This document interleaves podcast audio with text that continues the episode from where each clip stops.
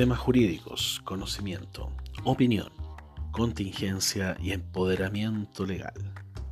Bienvenidos a nuestro podcast. Acá comienza otro capítulo del Papá Abogado Podcast Radio.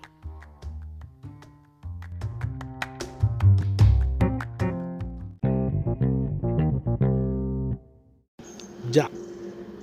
Mira, vamos a hacer un videito un poquito más largo.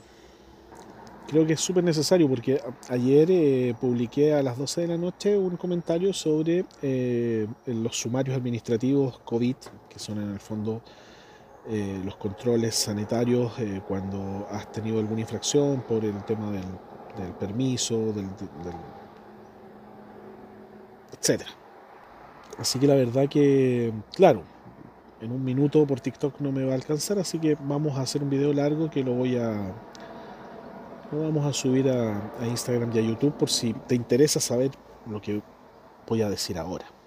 Y todo esto a propósito de un comentario en el video de ayer que me dice, oye, pero ¿por qué defiendes delincuentes? Si no tenían el permiso y fueron sancionados con el sumario, bueno, corresponde que, se les sancione. Así que ahora viene el video largo, si lo quieres ver va a estar en, Instagram y en YouTube, ¿ok? La verdad es que eh, el comentario al que hago alusión justamente dice, dice razón eh, en cuanto a eh, mi, comentario, ¿cierto? De que los, los, procedimientos han sido en general, digámoslo suavemente, no quiero, no quiero, no quiero caer en palabras que no correspondan, pero hay una suerte de informalidad y de irregularidades, ¿ya? Ahora, vamos al fondo al tiro. Yo no comparto esto de que, ah, bueno, le hicieron el sumario, le aplicaron la multa, es un delincuente, porque usted habla de eso y da ideas de cómo sacarse y defender a delincuentes. Eso, eso yo no lo comparto. Y te voy a explicar inmediatamente por qué no. Justamente en el caso que a mí me corresponde, ¿cierto? Eh, la persona tenía causal justificada y el permiso correspondiente. Y precisamente se dirigía desde Valparaíso, desde las afueras de Valparaíso a Santiago a firmar un contrato de trabajo. Había encontrado trabajo, estábamos, estamos hablando de julio del año 2020. Es más, el nuevo empleador le había extendido un convenio, perdón, un permiso eh, colectivo. Y mm, este amigo, que ahora es cliente, eh, se había mantenido en su domicilio con su esposa y su hija recién nacida de meses y no había salido en toda la cuarentena cumpliendo estrictamente, de hecho perdió su trabajo, eh, cumpliendo estrictamente las normas de, de cuarentena. Por lo tanto, cuando encontró este nuevo trabajo en Santiago y le dijeron venga a firmarlo, aquí está el permiso, se dirigió a Santiago. Y el error y desconocimiento de él fue que no contaba con el pasaporte sanitario, el permiso C19, que es un permiso que está en la página del Ministerio de Salud adicional a los permisos de comisaría virtual. Y que generalmente se obtienen cuando tú eh, te trasladas de una comuna a, perdón, de una región a otra. Bueno, y él no lo tenía, no lo ignoraba, no sabía de su existencia, y ahí tenemos un primer punto.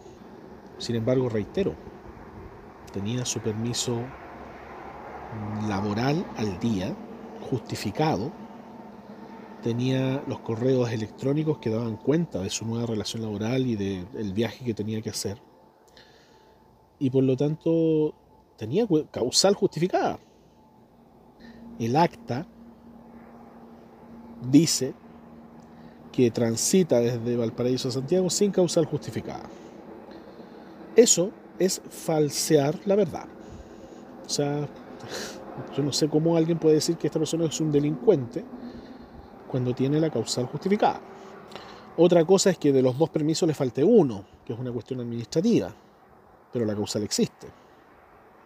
La causal no es el papel, es lo que está debajo del papel, es la razón, es el fundamento de por qué tú te estás trasladando en tiempos de restricción de un lugar a otro sabiendo que tienes que tener una causal. Bueno, él la tenía y de los dos permisos tenía uno. Yo no sé si le ha pasado a ustedes, pero cuando yo he tenido una dificultad de este tipo, yo personalmente, eh, los funcionarios del ministerio que hacen los controles sanitarios, no estoy hablando de carabineros ni de personal de la Armada, sino de los funcionarios del ministerio, te dicen, eh, por favor, estacionese un poco más acá, saque el permiso COVID, el C-19, y luego usted puede seguir adelante. Listo, se acabó el problema. Pues en este caso, del que le estoy relatando, eso no ocurrió. Existiendo el permiso de comisaría virtual correspondiente, por lo tanto la causal justificada, pero no existiendo el C-19, le aplican el sumario. Totalmente fuera de lugar, sin criterio y no corresponde. Y además falseando el acta. El acta es un instrumento, no es un documento público, pero es un instrumento que, hace fe. Es, un, es un acta, es un documento que obviamente proviene de la autoridad, que tiene un principio de, de fe pública, de autenticidad, y ahí dice algo que no es. Pero avancemos. Para, estoy contando todo esto para que te des cuenta que no es un delincuente, ¿ok? Luego de eso, nos encontramos con la información en la misma acta. Si tú analizas el acta, llenada a mano, por supuesto, estás en la carretera ahí haciendo el control, de manera muy irregular, te dice que tienes cinco días para hacer descargos. Y estos descargos los tienes que hacer a un correo electrónico. O sea, yo en 20 años he visto cuestiones irregulares e informales, pero nada como esto.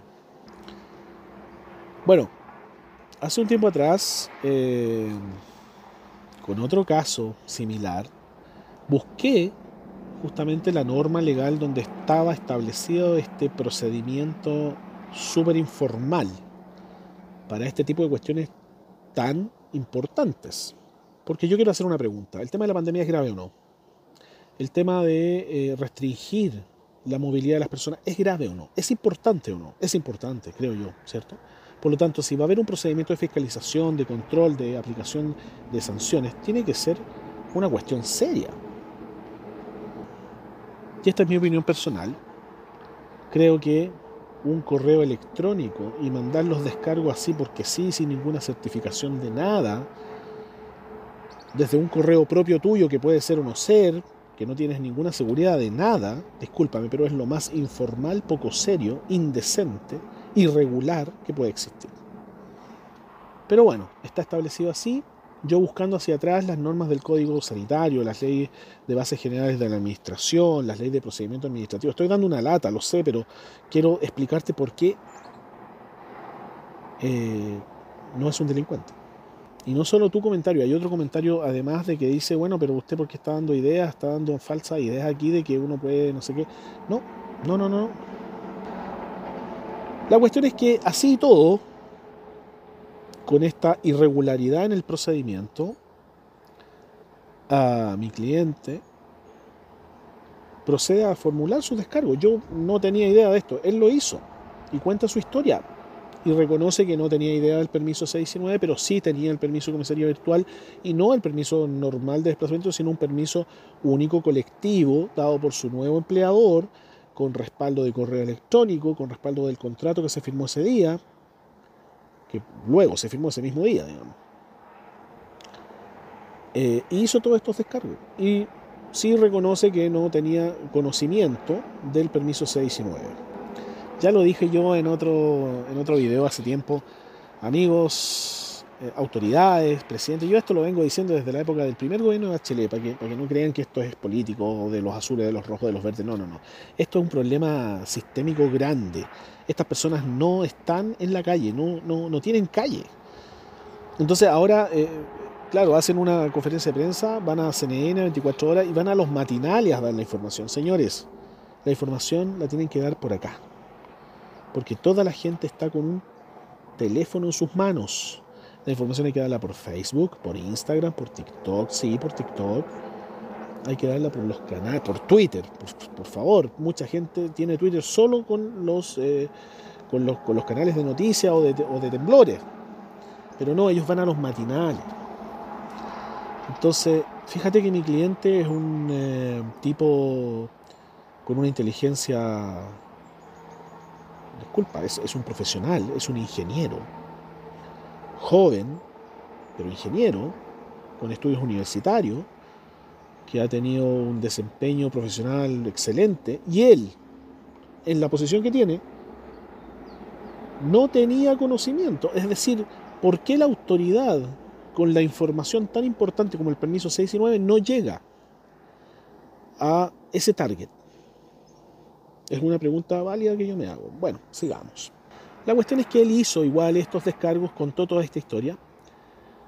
Y bueno, ahí quedamos esperando. Quedó él esperando, porque yo no tenía idea de todo esto.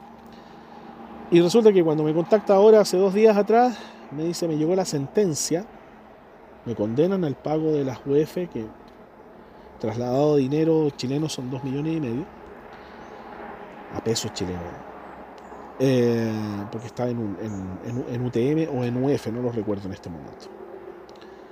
Y eh, resulta que en la sentencia dice que yo no hice descargos. O, pero si lo hizo. Lo hizo en el procedimiento este muy, muy, muy, muy serio del correo electrónico. ¿Se van dando cuenta lo que quiero decir? Una sentencia de carácter administrativo, pero sentencia dictada por una autoridad, ok, no judicial, pero administrativa, ¿cierto? Del Ministerio de Salud, establece dentro de sus fundamentos, considerandos para dar una solución una sentencia, una decisión final en un caso sometido a su conocimiento, disculpen la lata, pero déjenme explicarles, por favor, de la manera más simple posible, dice esa sentencia, que supuestamente fue objeto de un estudio, un caso que fue, que fue investigado, que fue acuciosamente, ¿cierto? Eso es lo que tenemos que suponer. Dice que él no hizo descargos. Entonces, por todos lados, aquí está la irregularidad presente. Entonces, cuando tú me dices, oye, ¿por qué defiendes delincuentes? Yo no estoy defendiendo delincuentes, estoy defendiendo los derechos de las personas. Porque podremos estar en pandemia, podremos tener restricciones de todo tipo, sobre todo la movilidad, podremos tener un estado de excepción constitucional que restringe, ojo, la palabra es restringe ciertos derechos constitucionales, pero no los elimina. Podremos estar en todo eso. Eso no autoriza, no autoriza a nadie, no autoriza al rey que está allá en Santiago en la Moneda, no autoriza a sus, eh, ¿cómo llamarlo? A, sus eh, ministros, no autoriza a sus ministerios a dictar normativas y reglamentos que pasen por encima de las personas. Entonces yo estoy convencido que en la medida en que nosotros eh, no permitamos que esto pase, le damos más validez a las normas excepcionales que hoy día existen. Porque en la medida en que se apliquen de buena manera, que buscan el bien común de todos, podemos lograr la finalidad que se persigue. Pero cuando hay abuso, cuando hay irregularidad, cuando hay poca seriedad, cuando hay falta de criterio respecto de este tipo de fiscalizaciones, de controles, de actas, de infracciones mal eh, extendidas, se desvirtúa todo, se chacrea todo. Si a mí esta persona me llama y me dice, mira, el 18 de septiembre yo no podía salir, salí igual, porque me faltó longaniza, me faltó la mayonesa, y me pararon los carabineros, y resulta que tenía el permiso común y corriente que no me habilitaba para, transitar ese día. Eh, y me hicieron el, el procedimiento y me aplicaron multa. Tenéis que pagarla, pues compadre. Tenéis que pagarla. Tenéis que pagarla. Porque saliste en un día en que estaba prohibido desplazarse para ir a comprar longanizas con mayonesa. Tenéis que bajarla. ¿Se entiende, no?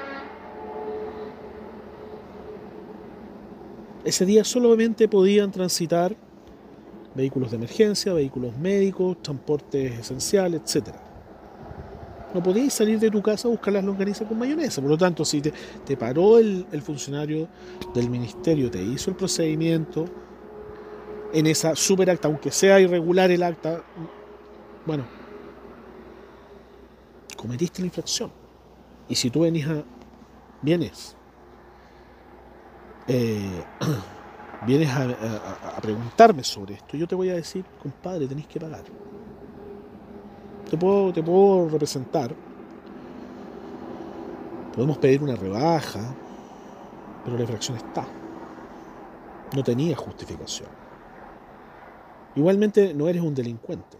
¿okay? Ojo ahí con el lenguaje. La Corte Suprema hace, también tengo un video de eso, hace dos semanas atrás, en la Corte Suprema, no, no el Tribunal de Instancia, no, no, no, y no la Corte de Apelaciones, no, el Tribunal Mayor de la República estableció que no es delito eh, si en la noche andas sin permiso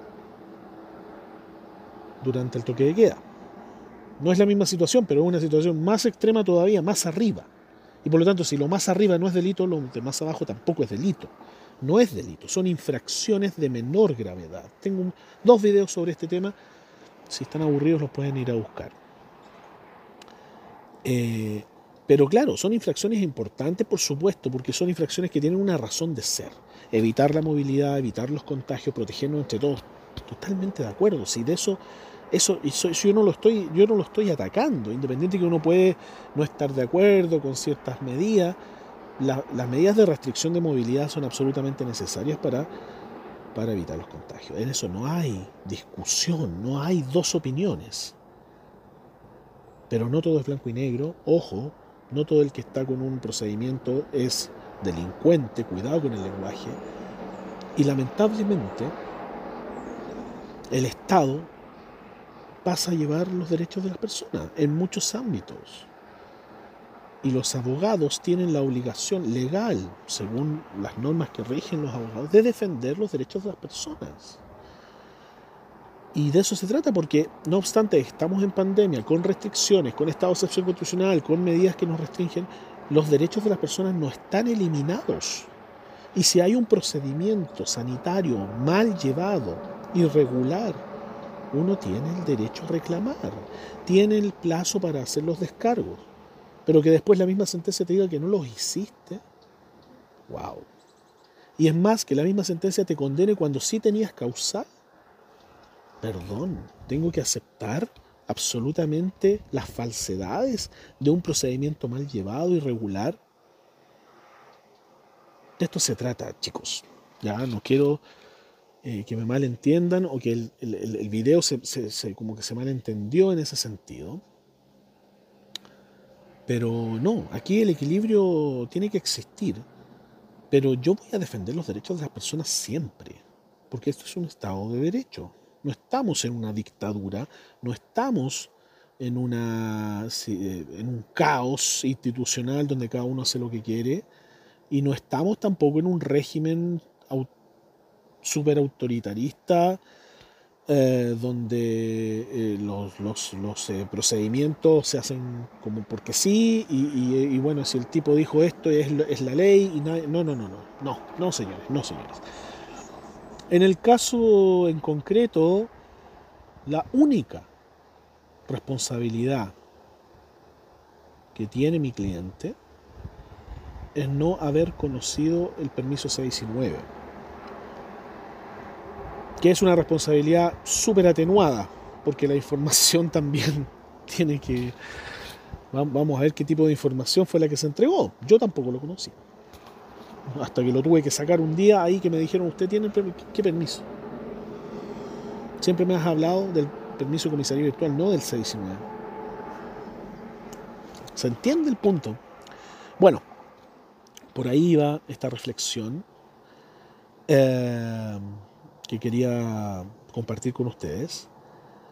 En el fondo, ahora para mm, complementar un poco el video, eh, la verdad es que existen varias maneras de defenderse. Primeramente, cuando te pasan el acta, tienes eh, los descargos, efectivamente, y posteriormente a la sentencia, que es la situación en la que estoy yo ahora, eh, tienes también un plazo para hacer tu reclamo, tu descargo, que es una especie de recurso administrativo. Junto con eso, posterior a ese fallo, podrías también eh, ya ir a un procedimiento jurisdiccional, reclamar de esta decisión ante los tribunales. Y paralelamente existe la posibilidad de un recurso de protección, que es un recurso también, una acción jurisdiccional donde se va a atacar eh, estas otras cosas que yo les he comentado, ¿ya? El respeto a la dignidad de las personas, otros derechos involucrados, otros principios involucrados, la legalidad, etcétera, ¿ya? La igualdad ante la ley, bueno, cuestiones de carácter constitucional de mayor envergadura, que perfectamente aquí pueden eh, verse sobrepasadas, pasadas a llevar, y efectivamente lo son, porque al existir un procedimiento semiformal que no da seguridad, se abre la puerta para cometer este tipo de abusos y de irregularidades. Ya chicos, solo quería decirles eso, tal vez eh, esto da para más, pero bueno, creo que hasta ahí sería la necesaria, eh, el necesario comentario que, había que hacer. Eh, bueno, está además que decirles que eh, bienvenidos los comentarios. Todo sirve para conversar, para dar la opinión. Yo les agradezco un montón los comentarios. Porque entiendo que parten de la base de eh, no imponer ¿cierto? el pensamiento del otro, sino crear una discusión, generar esto. Claro, yo aquí tengo una posición un poquito más eh, un poquito más fácil porque pesco el teléfono y hago un video de 20 minutos para responderte. Quizá no tienes toda esa facilidad, o no se te, o no, no, se te va a dar, digamos, o no. Pero bueno, de eso se trata, que sigamos conversando estos temas, entregando información, conocimiento, empoderamiento. Eh, ese es el fin del canal, ¿ya? Ah, ¿Y qué más? Creo que eso. Este video va a estar disponible en Instagram, en eh, YouTube. Y eventualmente puede ser que sí, que también eh, hagamos un pequeño, un pequeño capítulo ahí para el, para el podcast. ¿Ok? Eh, muy bien. Muchas gracias por el comentario, muchas gracias por la opinión, por participar. Este video yo lo subí a las 12 de la noche ayer y se volvió viral muy rápido, mucha visualización y mucho comentario. Y eso a mí me indica más que, oh, qué bueno, qué rico, que me, me indica que hay un interés, ¿cierto? Que genera interés, que genera pregunta y eso me gusta mucho. Cuando ustedes preguntan, ojalá pudiese yo responderle a todos, no puedo. Físicamente es imposible. Pero eh, cuando entro a los comentarios y veo la cantidad de interacción que ustedes tienen conmigo, eh, es, eh, muy, muy gratificante, porque de eso se trata. ¿ya? Ah, yo no tengo la verdad, no me, no me creo tenerla, doy mi opinión, si a los demás no les gusta bien, si les gusta bien también. Y insisto, lo que yo digo, hablo, hago, aconsejo es lo que yo sé, lo que he visto, lo que he vivido. Y puede haber otro colega otros abogados, otras personas que tengan otra experiencia y es absolutamente válida, como también lo es la mía. Pero no voy a imponer mi, no, o sea, no es mi objetivo imponer mi visión, ni mi pensamiento, ni mi opinión, pero sí entregarlo. Y como dijo por ahí el gran pensador, no estoy de acuerdo con tu opinión, pero daría mi vida para que pudieras expresarla, ¿no? Qué bonito. Voltaire, corríjame si no es Voltaire eh, y de eso se trata, del respeto, de poder emitir opiniones de esta manera a través de una red social que es para otra cosa quizá o que era para otra cosa, pero hoy día le estamos dando contenido, le estamos haciendo que sirva. Así que les agradezco un montón por la interacción, independiente de que a veces podamos encontrarnos en opiniones en las que no estemos tan de acuerdo. Muchas gracias, un abrazo, manténganse alegres, porque eso sí es una decisión, aunque todo esté mal, manténganse alegres. Hasta la próxima.